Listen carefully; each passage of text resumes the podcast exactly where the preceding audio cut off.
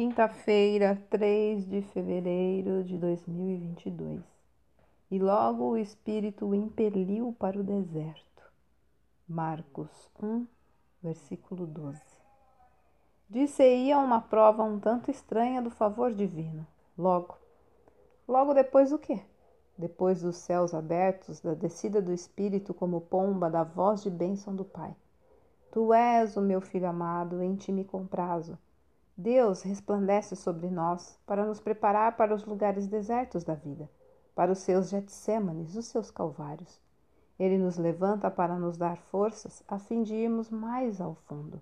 Ele nos ilumina a fim de poder nos enviar dentro da noite, a fim de fazer de nós um amparo aos desamparados.